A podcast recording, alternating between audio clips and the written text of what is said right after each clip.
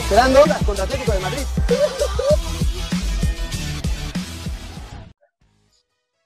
Hi, Nuno. It's Keith Downie from Sky Sports here. Hello. Hi, I hope you're well. Um, can I firstly start with just um, checking on the on the progress of of Raul Jimenez? How is how has he been these last couple of days? He's uh, he's doing he's recovering, um, and uh, we have positive news uh, inside the, the series of the of the situation. He's um, recovering well. His his family, and um, like I said, positive, uh, but we know that is a serious situation. Are you able to give us an indication as to what you've you've been told from the from the doctors at this early stage?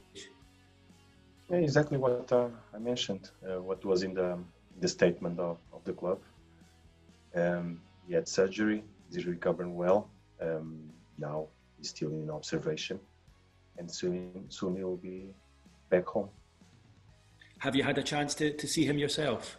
No, we are not allowed to to to, to visit him. And in these moments, what Raul needs is the comfort and uh, the love of his family, and for him to to be relaxed and and deal with the situation, the comfort of being with the, the loved, loved ones. That, that's really nice to hear that, that he's that he's getting that.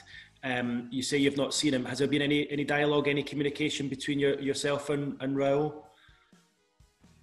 You know, like I said, now is the moment to to leave the situations to the doctors, and for him to to be to be okay, relaxed, follow the indication of the doctors, and then we have time to to to spend uh, time together and speak.